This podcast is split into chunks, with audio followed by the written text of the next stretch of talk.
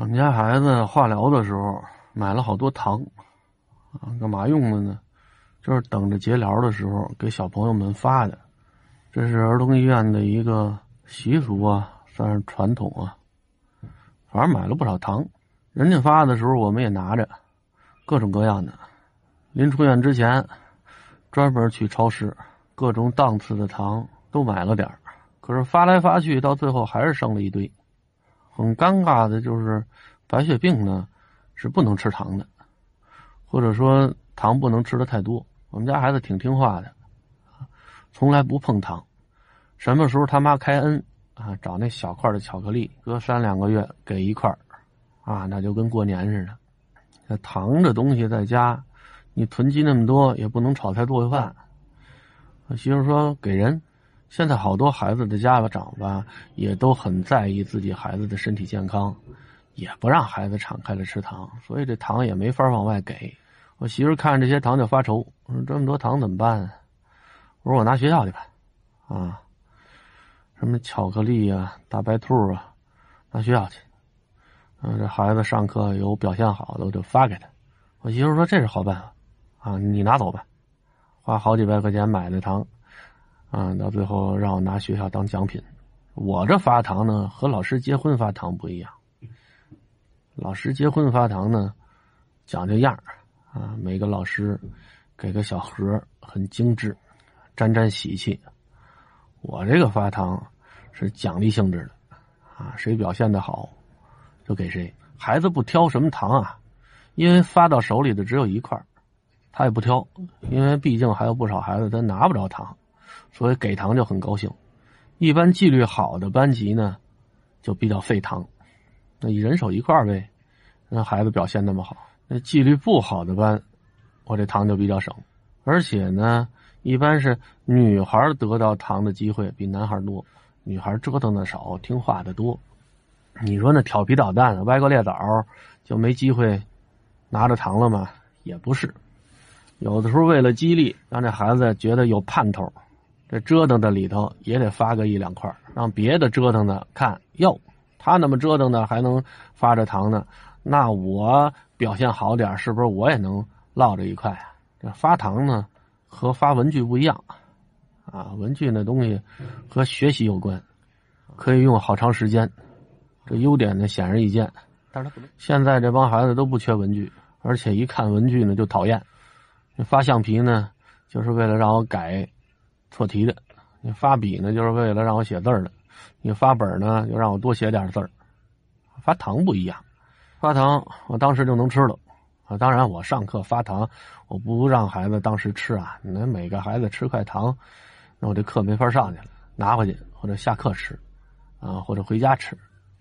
你看，有那纪律不好的，平时别的老师发奖品和他都没什么关系的。这偶尔在我这儿得了一块糖，可高兴了。这块糖且显摆呢，不吃，拿在手里，炫耀带来的快感，要比把这糖吃了获得的愉悦要大得多。尤其是看到周围那几个和他一样调皮捣蛋的，又没捞着糖的，啊，流着口水，眼睛里投射出的那种羡慕的目光，哎呀，这心里的骄傲感、自豪感溢于言表。所以昨天下午有一孩子上我这提意见来了，老师，我要提意见。我说为什么提意见？你为什么那奖励啊老给他呀？就是和他挨着坐的那个，手里拿着糖的那个。这孩子就挺纳闷的啊，他和我一样折腾，他都拿了好几回奖品了啊，我流了好几回哈喇子了，怎么就不能发我一回？我就乐了，哎。你只要想有得奖品的这种冲动就好。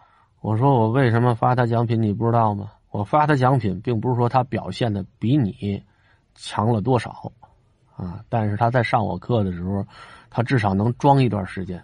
你连一会儿你都懒得装，光在得奖品的时候眼馋啊，你也表现的好啊。他不说话的时候，你也别说话呀。他这一节课不影响别的同学，你也别影响。你不影响这东西，不就有你的了吗？这孩子没话了啊，一耷拉脑袋走了。再上课还接着折腾。有的时候这个上课搞小动作、说话、折腾带来的快感，对于一些孩子来说，要比糖豆带来的快感要大。啊，我吃块糖就不让我折腾了，那我干脆这糖我不吃了。凭什么呀？我吃你块糖就限制我的自由？那我不干。为什么？所以为什么说有的孩子可人疼啊？啊，有的孩子就不招老师待见。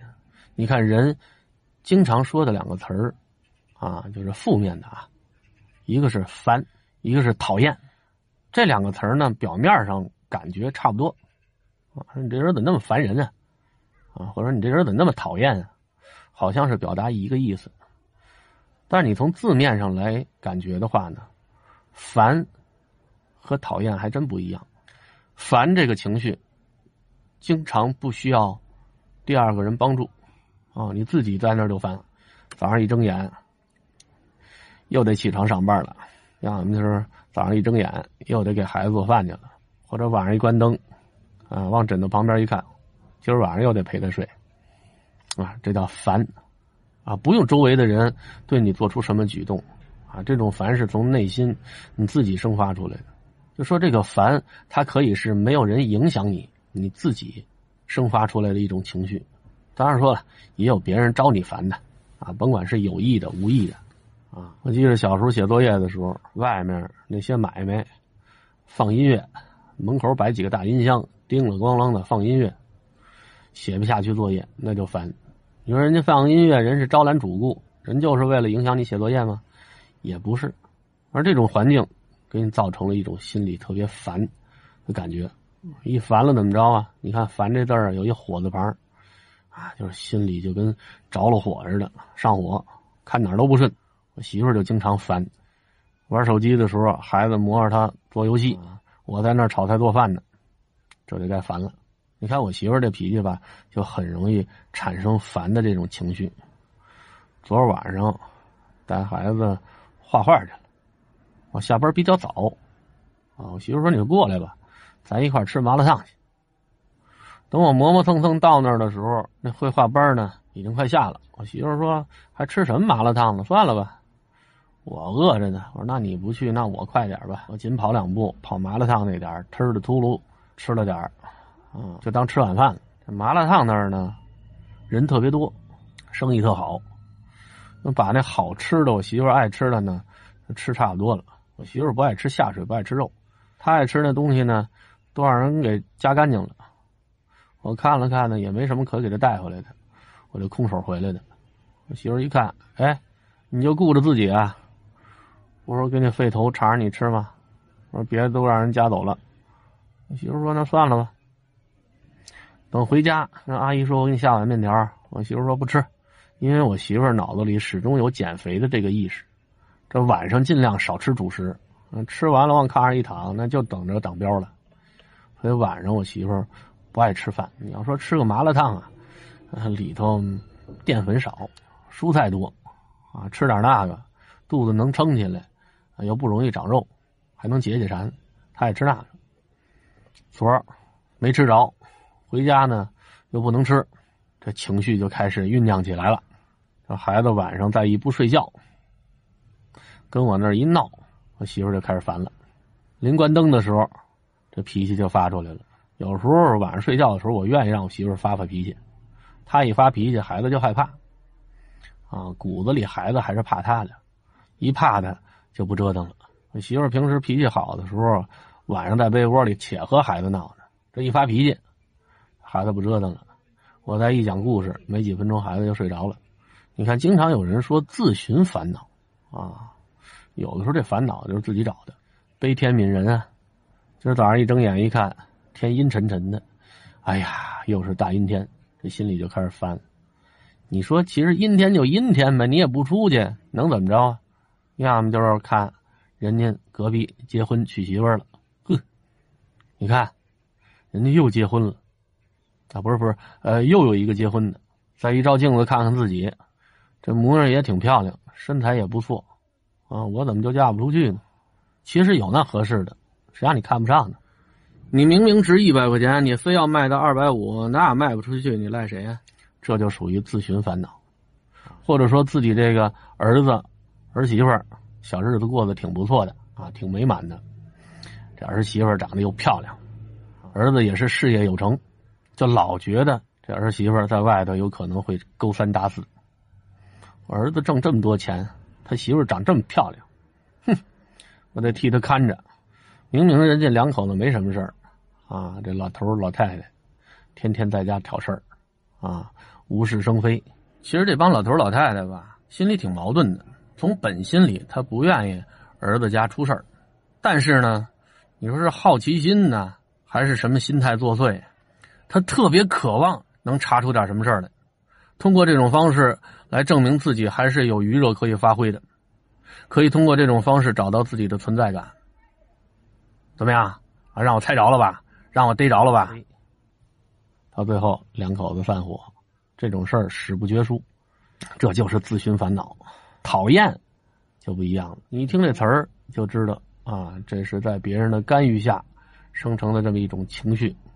你看这讨呢，什么意思呢？就是要啊，要来的。有什么讨饭、讨人喜欢，再有就是这讨厌。字面意思呢，就是你见招。啊，你非让我厌恶你，这是讨厌的字面意思。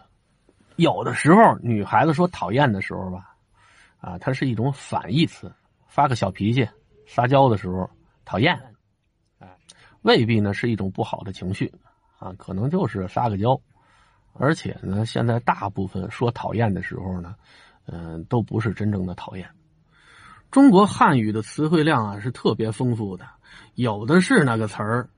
比讨厌更能表达这种情绪，好比说“滚，一边待着去，别招我抽你啊”，这都行。所以现在很多时候讨厌的原意啊，不是特别常用了。所以有的时候男孩子愿意听女孩说讨厌，这和传统意义上的那个讨厌是不一样的。尤其在学校里头，孩子呢，或者说孩子有的时候呢，他喜欢见招见道，人家没招他没惹他，打人一下啊。薅人家一把呀，或者把人东西拿走了不给人家呀，或者在人家书本上乱画呀，啊，这都是讨厌，啊，招人不待见。你说这孩子为什么要讨厌呢？你干什么事总要有一些目的呀。有的孩子吧，他是为了证明自己的存在，他怕人家忘了他，啊，你看我们班那大个有些日子没打我了，啊，这心里挺不痛快的，啊，我得招招他，我得跟他那儿讨厌一下。哎，打我一顿，哎，这一下我就满足了。还有的呢，是想引起异性的注意。班里新来一个漂亮的女孩啊，我挺喜欢这女同学的。可这小孩呢，又不会像大人那样用比较理性、成熟的方式啊，表达自己对人家的这种情绪。你说成年人要想引起异性的注意啊，你说我穿的西服笔挺，小头吹的锃亮。大皮鞋，甜言蜜语，跑前跑后，啊，端茶送水，这都行。小孩不懂，小孩想表达我喜欢你啊，呃，我想让你多看我两眼，用什么方法呢？就是招人讨厌去。这时候，如果这女生说她讨厌，那是真正意义上的讨厌，啊，没有其他的含义。这一般孩子讨厌都是跟学生讨厌。你看，老师每天都要面对好多孩子。带来的这种讨厌啊、烦啊，这种情绪，这烦好说啊，你闭上眼睛就不烦了。要么怎么说眼不见心不烦呢？啊，当然了，也有例外。这孩子天天在操场上疯跑，一边跑一边尖叫，啊，那种滋滋滋的叫声啊，让人听着就烦。要么就一个男生，哎，站在男厕所门口，一堆女生堵在外头，你出来，你出来。你进来，你进来，哎，做这种无聊的游戏，啊，每天都有，每天都要上演，一看就特别烦。正好厕所又是在我那个教室门口，所以每次我回教室的时候，我都不愿往那边看，啊，一拉门我就进去了，省得烦。再有呢，就是讨厌，啊，有时候这讨厌的是学生之间的讨厌，学生之间讨厌和我没多大关系，啊，因为你讨的不是我的厌。所以最多我就是说是你讨厌的时候，我就觉得挺烦的。但有的时候这孩子主动和老师见招见斗，你主动的讨老师的厌，这特别的烦。六年级有一孩子，啊，明明是男孩子，平时说话呢，非要装成娘们唧唧的。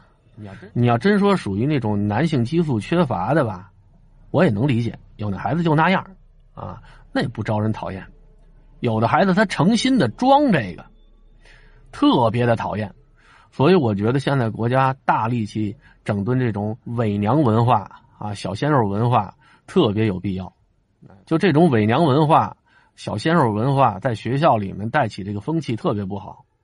啊，真有那孩子喜欢那么学，他觉得那样好有意思。你路过这孩子的时候，这孩子跟你打招呼，咱说不好听的，你浑身起鸡皮疙瘩。老师，我好想你哦。而且，而且说话的时候那个手势啊，啊，你看这样的，我也不知道他们家家长是从事什么职业的，能把孩子给潜移默化成这样的。这样的孩子长大之后，在哪个领域里可以成为人才？你还没法说的，啊！现在对老师管理的很严格，你批评的厉害了吧？有可能就会受到家长的投诉。我们家孩子这叫多才多艺，以后保不齐我们能参加电视选秀类节目呢。你要批评我们，就是打击我们，啊！万一把我们这方面的才艺给扼杀了怎么办？所以这个你还没法说。我不说是不说，但是你不能说不让我讨厌，我就是讨厌啊！不光我讨厌啊，别人也讨厌。其实这孩子不是说他不会好好说话，你看他打饭的时候他会好好说话。阿姨，再给我拿四个包子。你看这时候他说话正常着呢。每次去他们班上课的时候，也都是这个腔调，啊，也不举手，想说什么说什么，老觉得我这教室里头进了一个以前可能在天上人间从事过某些职业的人。有的孩子他是诚心讨厌。啊，他知道他的一些行为会带来你的不快，但是这样的后果正是他所希望的。啊，你越不高兴，他越高兴，啊，觉得特别有成就感。啊，所以我就只能不理他们。有的孩子那讨厌呢，是无意的啊，像有那孩子喜欢在课堂上寻求一种成就感，怎么能获得成就感呢？嗯，就是上课随意说话，老师讲到这儿了。哎，可能他从这个内容联想起什么来了，啊，也不举手，下边扯脖子，就把自己想要说的这个内容给说出来了。可是呢，表达能力还特别差，啊，前言不搭后语，兴致勃勃、眉飞色舞的说完了，大家都不知道他想要说什么，他在那站着还等着你表扬他，就这类学生特别讨厌。这男孩你要说他长得稍微精神点吧，还凑合，啊。这老师这讨厌的还不觉得那么恶心，有的那孩子又高又壮，功课也不好，他也没有想让自己功课好的意思，他还喜欢讨厌。上课不是招这个就是招这个，你说你是男孩子，就喜欢招周围的女生，啊，这女生骂他两句之后，可高兴了，骂完他之后他还得打人家，啊，理由就是因为人家骂他了，他不说他招人家，然后老师一批评呢。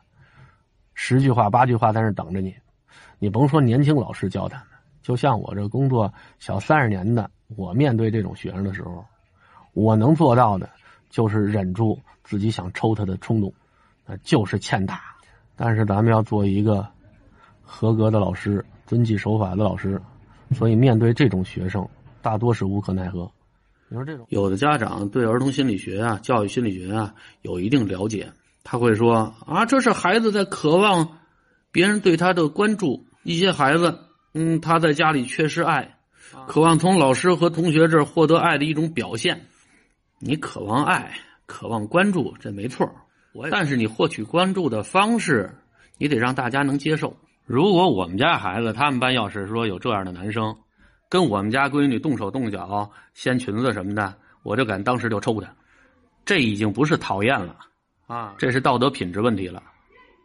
我不相信会有家长自己家闺女在学校受到这种侮辱之后，还能心平气和的跟人家讲什么理解啊，讲什么爱啊。第一反应就是抽这孩子。你说这种孩子，你说我奖励你块糖，你就别折腾了。嘿，人家才看不上呢。所以说，为什么有的一线老师教一段课之后，啊，削尖脑袋去当官去，也可以理解。当了官之后，管理学校的其他的事儿就多了。你甭管是总务，啊，是德育，啊，是人事，这些工作一多，课时呢自然少了。课时一少，面对这些缺德孩子的机会也就少了，啊，省心省大了。你要说能当上一把手，那就更好了，啊，动动嘴就行了，都不用直接面对这个孩子。这孩子教育的成功不成功，那都是下面老师的事儿。说这个老师成功的把一个歪瓜裂枣给培养成了一个优秀人才，啊，你跟着沾光。说这个老师在管理孩子的时候一时冲动，动了手了，你收拾这老师就行了，啊，具体这孩子怎么折腾怎么闹，那和这头没什么关系。很少你能看见学校里的一把手，在老师教育这种极端个案的时候亲自莅临指导的，因为他也没辙。以前我刚工作的时候，在大水村小学，真有那能把这种学生给归着的。特别听话的老教师，那我是真佩服。那老教师一退休，多少私立小学抢着返聘。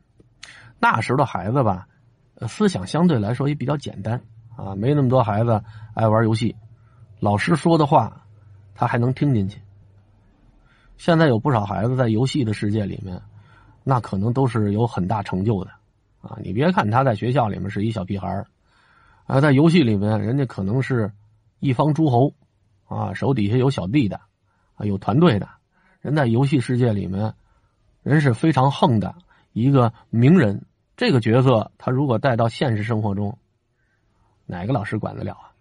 而且游戏世界里面的道德规范和现实生活中它是不一样的。游戏世界里面，我可以坑蒙拐骗，啊，我可以偷盗，我可以暗杀，啊，没有法律可以制裁的。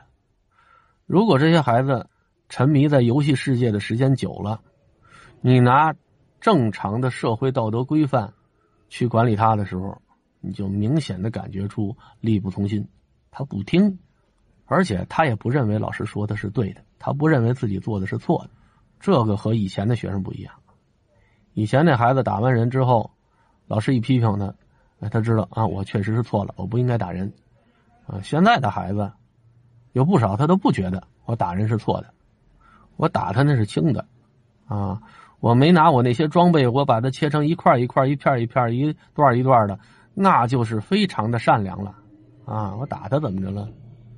那所以有的时候老师无法理解孩子的一些行为，因为老师喜欢玩游戏的，或者说老师能和孩子在一个游戏里面玩的，没有，啊，这个你说是代沟也好啊，是个人喜好也好啊。啊，那比较理想状态呢，就是这老师也爱玩游戏，而且得能控制得住自己啊，不能说这老师玩游戏啊也不分黑天白夜的那么玩，这老师还得有教学呢啊。但是这老师如果能和孩子一块玩游戏，也在孩子那个游戏里面打的级别很高，以游戏里面的身份去管理孩子，那孩子就听你的啊，有共同的语言，共同的平台。因为有的教育学家，啊，新兴的网络教育学家曾经提出过这个理论，可行性太差了。你让现在的这些老师去学游戏，就跟那个非让那不会抽烟的人去学抽烟似的，那不是强人所难吗？而且大家都知道，游戏这个东西它是毒品。这老师万一要是玩上游戏也上瘾了，那还过不过日子了？还工作不工作了？为教育个孩子，把老师给搭进去了，不值。